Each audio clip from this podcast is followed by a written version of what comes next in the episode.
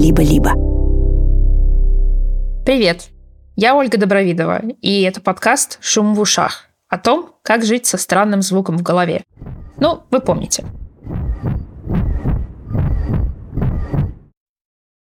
В конце мая 2022 года, где-то на 20-й день жизни с этим звуком, я написала неврологу, которая до этого помогала мне разобраться с моей затяжной головной болью. Я предпочла бы боль, потому что ее терпеть было проще, чем постоянный шум. Я тщательно планирую свои дни, поэтому могу точно сказать, что я делала в тот вторник, когда написала эту фразу. Я проводила онлайн-занятия своего курса по научной коммуникации, участвовала в созвоне рабочей группы Европейского офиса Всемирной организации здравоохранения и еще встречалась со старой подругой перед предстоящим отъездом во Францию. И никто из этих людей, ни студенты, ни участники рабочей группы, ни подруга, не знали, что во время разговоров с ними я мечтаю только об одном – обменять этот непонятный шум обратно на постоянную головную боль. О моем шуме вообще довольно долго знал очень узкий круг людей. Это не очень легко объяснить, но мне казалось, что я как бы берегу людей от этого знания. Во-первых, с зимы 2022 года вокруг и так стремительно рушилась вся наша привычная жизнь, а тут еще я со своей проблемой. Во-вторых, непрерывный шум в голове – это настолько странная и пугающая штука, что я прямо видела, как те, кто о нем все-таки узнавал, терялись и не очень понимали, что мне говорить и как меня поддержать. Да я и сама на их месте растерялась, честно говоря. Мне кажется, Александр, которого вы уже слышали в предыдущих эпизодах, тоже переживал что-то подобное. Ну, конечно, близким я говорил, но, как вам сказать, это им тяжело объяснить. Они думали, знаете, там, да ладно, там, пройдет, вот как бы ты взбодрись, но людям этого не понять. Как убрать из головы вот этот шум, вот ты лег спать, и у тебя насос кто-то вставил в ухо и постоянно качает, и ты не можешь ничего сделать, но ты можешь месяц потерпеть, два, три, но у тебя все равно в итоге доступит момент, когда у тебя нервный срыв уже начинается. Это очень знакомое мне чувство, какой-то особый сорт отчаяния от того, что ты не можешь пустить человека в свою голову и просто дать ему изнутри послушать то, что ты слышишь сутками, непрерывно. В общем, по большей части я сама справлялась со своей внутренней турбулентностью. И в этом эпизоде я расскажу, как я это делала. Он о том, что помогало и не помогало мне жить с тяжелой болезнью, а параллельно эмигрировать, выходить на новую работу и пытаться делать какие-то обычные повседневные дела.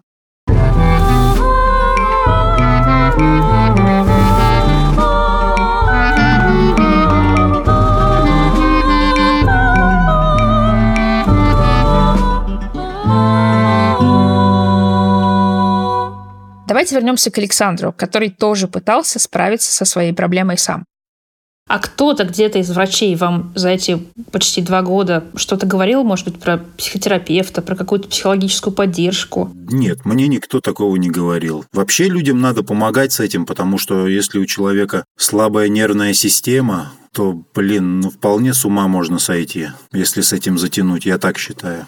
Сойти с ума – это, конечно, довольно экстремальный случай.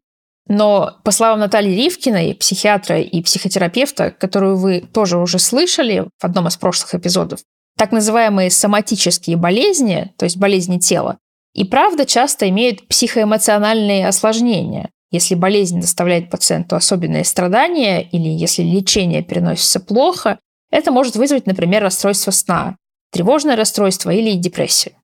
И это не значит, что пациент не справляется. Ему надо просто собрать волю в кулак и перестать грустить. На самом деле ему нужна помощь специалиста, обычно врача-психиатра, который будет работать вместе с основным лечащим врачом. Мы знаем, что депрессия может влиять на прогноз, э, потому что иногда люди настолько устают от лечения, что просто от него отказываются или не верят в то, что им можно помочь. И поэтому здесь помощь психиатра, она является частью большой помощи человеку, частью большого лечения. Важно понимать, что психиатр в этой ситуации не лечит психиатрические болезни. Он занят тем, как улучшить качество жизни человека. В идеальной ситуации соматический врач, тот, который работает с основной болезнью, видит, что тут может быть нужна помощь психиатра, предлагает это пациенту и помогает такую помощь найти. Реальная ситуация, конечно, от идеальной далека. Наталья говорит, что короткий курс психиатрии для непсихиатров в российских медицинских вузах не позволяет врачам понять, чем она полезна им. И, может быть, избавиться от собственных предрассудков по этому поводу. Кроме того, эту поддержку надо еще правильно предложить пациенту, который тоже часто очень мало или совсем ничего не знает о психиатрии и может негативно отреагировать на такую идею. Короче, все это сложно, боязно и непонятно. А ситуации, в которых нужен психиатр, и так максимально непростые. Ну, допустим, если речь идет о раке. Другая сторона э, работы, которую мы делаем, это психотерапия, это помощь пациентам на разных этапах заболеваний, начиная от известия о заболевании. Это поддержка в выборе лечения, может быть. Это поддержка в понимании прогноза болезни, потому что мы в этом тоже участвуем, например. После того, как онколог беседует с пациентом, он может встретиться с пациентом и еще раз проговорить с ним то, что он услышал от врача, потому что иногда не всю информацию, которую пациент от врача услышал, он ее может принять и запомнить. Мы помогаем э, семьям для того, чтобы правильно поддерживать пациентов и самим справляться с теми тяготами, через которые они проходят. И нужно понимать, что тяжелые болезни еще связаны во многом э, с пониманием смысла жизни, с экзистенцией человека. И для многих пациентов в этом тоже нужна поддержка и нужна помощь, чтобы найти новые смыслы, новые цели, да, новые правила своей жизни. Психологи и психотерапевты нужны по-хорошему уже в тот момент, когда человек узнает о том, что с ним случилось. Такая плохая новость – это само по себе стресс, травма, и разные люди переносят это по-разному. Но общие моменты, по словам Натальи, это шок, недоверие врачам и отрицание, когда кажется, что все это как будто не по-настоящему. А еще гнев и злость на врачей, а иногда и когнитивные сбои, вроде нарушений памяти и концентрации внимания. Так наша психика защищает нас от чего-то сложного до того момента, когда мы будем готовы это принять. И психотерапевт, конечно, не может отговорить пациента бояться, ну, тем более, что страх тут будет совершенно естественным. Но он может помочь пережить этот стресс и приблизить момент принятия, Потому что иногда, как в случае с онкологическими заболеваниями, время – это тоже фактор того, будет ли лечение успешным. А еще бывают болезни, которые сами по себе пугают меньше, чем их предполагаемое лечение. Например, многочасовая операция изнутри сосудов. В общем, Наталья говорит, что ее работа сильно зависит от человека и его конкретного случая. Кто-то говорит, моя жизнь закончилась, а кто-то говорит, ну окей, я теперь не могу делать стойку на голове, я попробую какие-то другие асаны в йоге, которые тоже классные, я давно хотел э, научиться их делать. То есть психотерапевты пригодятся на всех этапах диагностики и лечения. И более того, даже после лечения, когда все остальные врачи уже с пациентом распрощались. На самом деле во многих странах мира есть специальные программы для пациентов в ремиссии, потому что известно, что уровень тревоги и расстройств депрессивного спектра, они очень высокие на этом этапе. Потому что пока человек получает лечение, у него есть определенное расписание. Он сегодня встречается с врачом, завтра он делает это, послезавтра это. А когда человек выздоравливает, он остается один на один, во-первых, со своим страхом, что все может вернуться, во-вторых, с тем, что ему нужно как-то дальше выстраивать свою свою жизнь вне болезни. Важно, если среди наших близких есть такие люди, не оставлять их, потому что многие из них говорят о том, что пока я болел, все постоянно мне звонили, проверяли, что со мной, все были рядом. И как только мне сообщили о том, что у меня ремиссия, все перестали мной интересоваться. Наталья в нашем разговоре подчеркнула, что право искать поддержку есть у каждого из нас. Причем искать ее не только у самых близких друзей и семьи, но и у тех, кто просто находится рядом в этот момент в вашей жизни. Каким бы ни был этот самый момент. Вся эта история, вся эта моя история с фистулой и шумом развивается на фоне войны, на фоне кризисов, какой-то глобальной совершенно турбулентности, да, как в этом случае, когда в мире происходит что-то большое и сложное, как справиться с маленькой турбулентностью, которая, ну, кажется, что она совершенно незначительна по сравнению с глобальными страданиями. Ну, неплохо, если ты своим близким можешь честно сказать, я, ребят, то, что сейчас со мной происходит, мне реально очень важно. Вы имеете на это право, и вы имеете право на поддержку ваших близких. Потому что то, что сейчас происходит с вами, это часть вашей жизни. И это действительно имеет значение, и не нужно это обесценивать.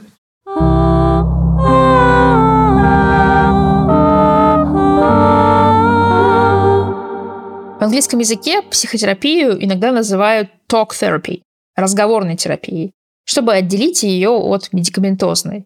Если рассказать о своих проблемах и тревогах, поговорить о них с понимающим специалистом, это может помочь, если не решить все эти проблемы, то хотя бы почувствовать себя легче. Я довольно давно работаю со своим врачом, который занимается когнитивно-поведенческой терапией. И когда стало ясно, что со мной происходит, мы сразу начали обсуждать стратегии поведения. Что я уже могу и умею делать, чтобы во всей этой турбулентности сохранять какую-то устойчивость. Конечно, дыру в сосудах головного мозга никакими разговорами не заклеить, это понятно. Но разговоры все равно помогают. Причем не только разговоры о болезни, лечении и так далее, вообще-то о журналистике тоже. В сентябре 22 года стартовал очередной учебный год, который я вела уже полностью онлайн из Франции. Той осенью я провела 6 курсов в трех разных университетах. Это больше, чем когда-либо. Это звучит как не очень здоровая стратегия. Я даже в обычном своем состоянии никогда не брала на себя столько нагрузки. И, конечно, о глубинных причинах такого поведения с моим психотерапевтом мы уже поговорили. Но была и очень поверхностная, максимально поверхностная причина. Единственным надежным способом хоть сколько-нибудь отвлечься от шума было говорить.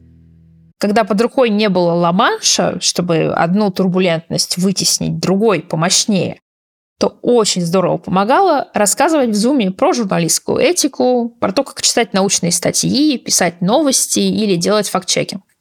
Причем просто разговоры на кухне или там еженедельные созвоны с командой по работе или пара фраз с коллегами в офисе так не работали.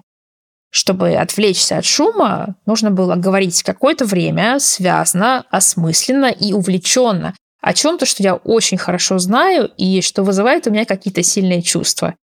И вот тогда можно было хотя бы на пару секунд забыть про постоянный шум. Я, конечно, непривычно быстро уставала, потому что лекции требовали намного больше усилий, чем обычно. Но парадоксальным образом Фистула стала спонсором самого продуктивного семестра в моей педагогической карьере.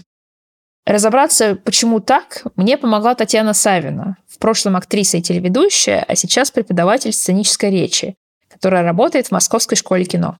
Я просто подумала, конечно, в первую очередь про внимательность и про сознание, которое в этот момент работает определенным образом. То есть, что такое внимательность? Это наблюдение за вниманием. Появляется дополнительный объект в виде собственной речи, а в присутствии других людей и в форме других людей, с которыми мы взаимодействуем, на которых это внимание переключается. Чем интереснее объекты вовне, тем больше шансов, что внимание уйдет вовне. Ничего на самом деле не меняется, шума не становится меньше в вашей голове но ваше восприятие этого шума меняется. Мне вот еще видит, что это эм, что такое голос. Голос это очень телесная история. То есть во время говорения части тела вибрируют. Они, даже если голос не развит, даже, ну, в вашем случае он развит, у вас э, вы хорошо звучите, ясно, и звук плотный, он такой, он мясистенький такой. Вообще звук это очень ощутимая э, штуковина. Его, мож, его можно потрогать, не говоря уже о том, что его можно замерить, и он имеет информацию. Э, соответственно, э, в это время телесные ощущения другие одно дело вы молчите, другое дело вот сейчас, когда, например, зададите мне какой-нибудь вопрос, положите руку на грудную клетку, здесь ярче всего слышно, точнее ощущаемо физически присутствие вибраций. Мы помним, что вибрация — это механические колебания. То есть физика звука добралась и сюда, и в этот эпизод. Получается, что я опять вытесняю нежелательные колебания желательными. Только на этот раз колеблюсь я, ну, или, вернее, вибрирует мое тело, мои голосовые связки. Еще меня зацепила мысль про управление вниманием, как взглядом, только применительно к звуку. Когда мы смотрим в какую-то одну точку на один предмет, мы не перестаем видеть весь остальной мир, но мы можем сконцентрироваться на предмете и как бы затенить всю остальную информацию. Со звуком мне это сделать как будто бы сложнее. Сложнее зацепиться только за нужный звук в потоке, но это явно дело практики. Например, вот как Татьяна рассказывала о своем опыте прямых эфиров на телевидении, когда ведущий читает текст суфлера и параллельно что-то слышит в ухе, то есть в маленьком наушнике. Мы можем воспринимать вот этот фоновый шум и включиться только тогда, когда дело касается нас. Вот такая же история происходит с, с ухом в голове. Там могут быть, не знаю, ненормативная лексика, очень экспрессивные выражения, и вообще мир рушится в ухе. А выражение лица при этом ведущий вполне себе. Вот так это работает, оно просто отключается. Не сразу. Эм, я лично за первую неделю прямых эфиров потеряла килограмма три. Ну, потому что это очень активно. А потом приходит привычка. Это привычка. Воспринимать что-то, не имеющее к тебе отношения, как фон. И вот это для меня была интригующая мысль. Потому что если бы вы меня прямо спросили об этом, то я бы сразу сказала, что этот пульсирующий шум с правой стороны моей головы имеет ко мне самое прямое отношение. Но если я больше, чем мой мозг и мои сосуды, если я больше, чем просто материальный объект, то тогда я могу направить свое внимание на другую точку. Например, на ту, в которой я опытная преподавательница журналистики, которая рассказывает студентам важные и интересные истории. И к этому шум в голове не имеет никакого отношения.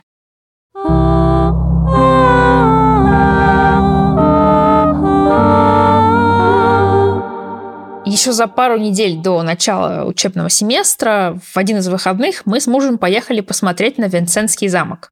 Это такой королевский замок 14-15 веков, недалеко от Парижа. И там в какой-то табличке на стене упоминался один из обитателей замка, какой-то король, который прямо там, в этом замке, безвременно скончался от некой таинственной болезни святого Фиакра. Я не знала, что это за болезнь и кто такой святой Фиакр но просто не могла пройти мимо этой информации, потому что офис моей новой работы в Париже находился как раз на улице Святого Фиакра. Я стала гуглить эту самую «La maladie sans fiacre» и выяснила, что это, судя по всему, геморрой. А имя святого Фиакра французский геморрой носит потому, что Фиакр – это святой покровитель садоводов, таксистов, флористов, изготовителей ящиков чулочно-носочных мастеров и, в числе прочего, еще людей, страдающих от геморроя и от фистул. Тут, наверное, нужен дисклеймер. Я максимально нерелигиозный человек и вообще научный журналист. Но это не значит, что я не могу оценить по достоинству такую восхитительную случайность. Я работаю на улице имени Святого, который вообще-то помогает таким, как я. После беглого поиска вопросов у меня стало еще больше. Например, как можно набрать себе такое разнообразное портфолио покровительства от носков и такси до геморроя? И как вообще это все работает, если я не католичка и к тому же женщина, которых он вроде как недолюбливал? Но у меня есть фистула. То могу ли я в случае чего рассчитывать на его поддержку? Кому-то все эти животрепещущие вопросы надо было задать. Меня зовут Михаил Майзульс, я историк-медиевист. Этот Святой Фиакр – это вообще-то такой, судя по всему, довольно значимый персонаж, по крайней мере, во Франции. Можете рассказать, кто это был вообще и откуда он взялся? Вкратце могу. То есть, на самом деле, о, о нем как о персонаже мы знаем довольно много, о нем как о, о исторической фигуре, которая реально, видимо, существовала, мы знаем, в общем, естественно, крайне мало. Ирландский монах седьмого столетия, который, как и многие другие ирландцы-аскеты, отправляется на континент, оказывается на территории современной Франции, то есть тогда это это держава э, франкское королевство э, мировингов. И там он обосновывается недалеко от города Мо, то есть на севере современной Франции, где основывает небольшой скит, там поселяется, получает от местного епископа, которого звали Фарон, земли. Есть там красивые в средневековом духе легенды о том, как именно это чудесным образом происходит, как ему удается, очертив своим посохом участок. То, что он прочертил как линию, оказывается глубоко широкой бороздой, и тем самым он удовлетворяет условия, поставленные епископом, у него оказываются большие земли, и все-все-все вот это идет. Естественно, в этой истории нет никакой привязки к какой-либо болезни, нет никакого геморроя, я от себя отмечу, что в этой истории нет ни такси, ни ящиков, ни носков. Все свои специализации святой Фиакр приобрел постепенно и намного позже. Так бывает с очень многими святыми. Например, в истории святой Лучии, который покровительствует слепым и как бы отвечает за болезни глаз, поначалу тоже ничего про глаза не было. Обычно это были или какие-то ранние христианские мученики, либо часто какие-то древние отшельники и монахи. И эта связка устанавливается обычно намного позже, и иногда она связана с именем. Ну, например, святая Лучия, корень латинский лукс, луцис, свет. Вероятнее всего, привязка на самом деле косвенно возникает именно из-за этого. Или распространеннейший механизм, когда мученик лишается какого-то органа, или его главная, самая известная в традиции пытка, связана с э, истязанием созданием какой-то части тела, этой части тела он и покровительствует в последующей традиции. В той же Аполлонии вырывают преданию проклятые язычники зубы, ну, соответственно, зубами она впоследствии занимается. В случае Фиакра, видимо, история в том, что его имя похоже на французские и латинские слова, которыми обозначали всевозможные опухоли, ну, наследие этих э, корней, слово фистула есть, собственно, и в русском языке. Le fic de Saint Fiacre, или фикус по латыни, опухоль в форме фиги плода святого фиакра, соответственно, фистула, связка такая. Еще свою роль мог сыграть документированный интерес святого фиакра к лекарственным травам, которые он выращивал на полученной земле, и детали о том, что он помогал страждущим в странноприимном доме, то есть в больнице-приюте, которую там же основал. И в какой-то момент это сочетание деталей, его имя, его интересы, биография создает для святого Фиакра такую специализацию. Причем, по словам Михаила, помимо, собственно, геморроя и фистул, в других регионах Европы у святого Фиакра стали просить помощи, например, при венерических заболеваниях и даже при оспе, но это для меня не актуально. Другие свои зоны ответственности святой Фиакр получил похожим образом, как бы по совокупности обстоятельств покровительствовал садоводом. Ну, тут, возможно, сказалась история действительно из его житий о том, как он возделывал свой надел, и его изображали в средневековой иконографии, естественно, не 7 века и не раннего средневековья, а тоже намного более поздний, с лопатой в руках часто. Эта лопата против своего иконографический атрибут. И э, нередко специализации святых рождались как раз как отклик на какую-то деталь из их изображений, которая могла возникнуть не потому, что он был э, покровителем садовников. Садовники пользуются лопатами, его изображают с лопатой, и потом из-за этой уже лопаты он становится садовником, покровителем садовником. Но это надо проверить. Плюс есть русское слово, ну, французское слово, которое, ну, многим, хотя уже не столь многим памятно, слово «фиакр» с маленькой буквы, как обозначение четырехместного наемного экипажа, городское такси 19 ну, столетия, известнее всего по этому периоду. И это слово как раз не случайно созвучено имени нашего покровителя разных болезней, а а прямо от него происходит. Потому что есть история о том, как в 17 столетии некий французский э, парижский месье, ну, фактически создает стартап, и, и он начинает действительно сдавать в аренду с почасовой оплатой экипаж. И точкой, в которой все это происходит, это э, расположенный в сердце Парижа отель Сан-Фиакро, э, расположен рядом с то ли улицей, надо проверить, то ли переулком Святого Фиакра. Соответственно, название улиц обычно по названиям церквей, церкви по именам святых, в данном случае здание по э, названию улицы, тип экипажа по названию здания, по названию улицы, по названию церкви, и происходит, вот возникает такого рода связка между этим далеким ирландским раннесредневековым монахом-отшельником и колесным средством перевоза людей,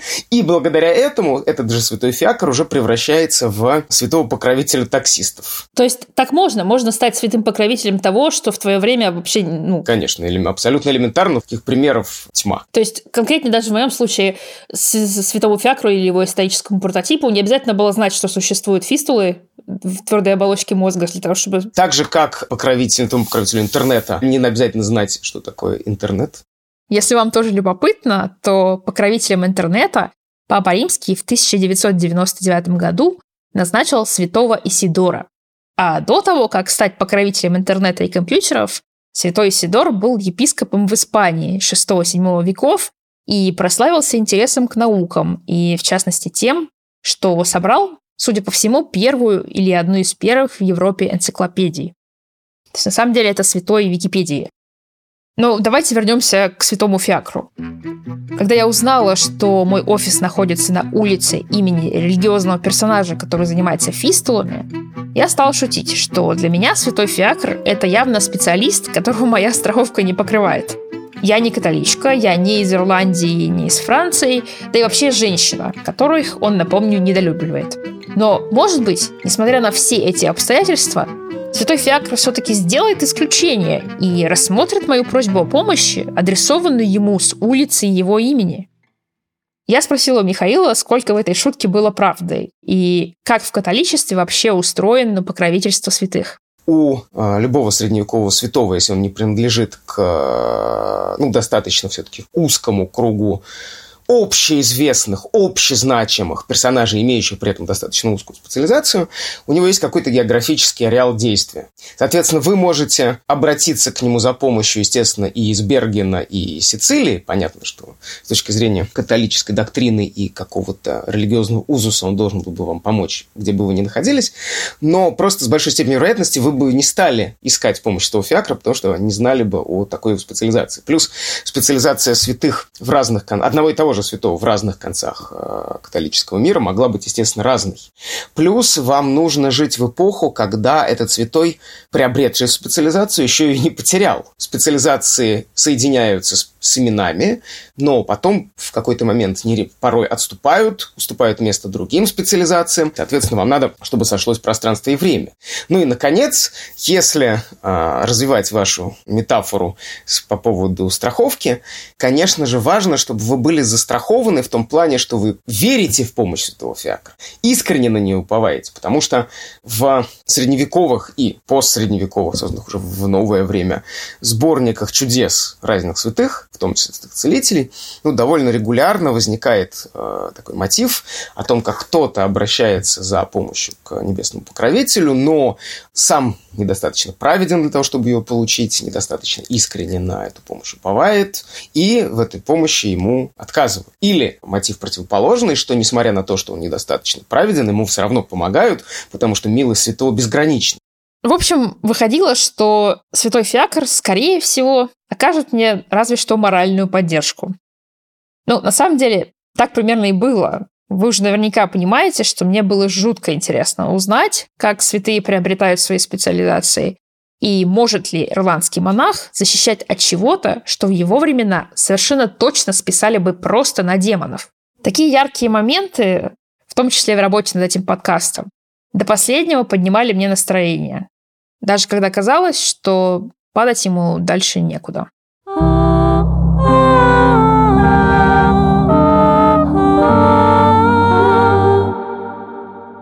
Оль, как ты себя чувствуешь? Я не помню, я рассказывала это в наших беседах или нет. Я дважды прыгала с моста на Тарзанке. Это я говорю с одной из редакторов этого подкаста, Юлией Яковлевой, в вечер перед моей операцией.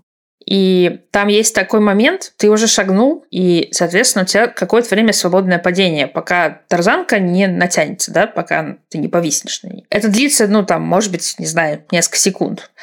Но внутри этого состояния свободного падения есть еще момент, когда твой мозг ждет, что ты коснешься ногами земли, потому что ты в жизни не прыгал там с высоты больше, ну, не знаю, одного-двух метров. И вот ты примерно представляешь, сколько длится падение в, прыжке, да, пока ты ногой, ногами не ударишься о землю. И вот когда это время проходит, в мозге включается вот реакция полного непонимания, потому что ты не птица, ты столько не летаешь, ты находишься в воздухе в э, состоянии свободного падения дольше, чем ты когда-либо находился в этом. И начинается такое очень трудно описуемое состояние, в котором ты как бы вот у тебя нет ну, силы притяжения в твоей субъективной реальности. Мне кажется, я сейчас в таком примерно состоянии нахожусь. В тот вечер я и правда чувствовала себя максимально странно. Наверное, поэтому меня и тянуло на странные и немного путанные истории вроде этой. Да и вообще, как, наверное, понятно из этого эпизода, дотянула я до своей операции именно с помощью истории и с помощью разговоров с людьми. Но накануне, меньше чем за сутки, я уже никак не могла абстрагироваться от мыслей о том, что меня ждет. Мысль о том, что послезавтра шума может уже не быть, меня радует неимоверно. У меня есть э, встреча в календаре, там, 16 января условно. Она в моем зуме, я должна буду зум запустить. И каждый раз, когда я вижу в календаре, я думаю, а вот я буду там, чтобы зум-то запустить или что? Как бы это смешно, конечно, да, но именно в таких каких-то мелких очень вещах это все и проявляется. То есть ты не глобально думаешь, что я там перестану существовать. Это слишком большая мысль. Ты думаешь, вот я не смогу зум запустить в понедельник. В общем, следующий эпизод этого подкаста – последний. Все эпизоды нашего подкаста вышли одновременно, поэтому послушать следующий вы можете уже сейчас.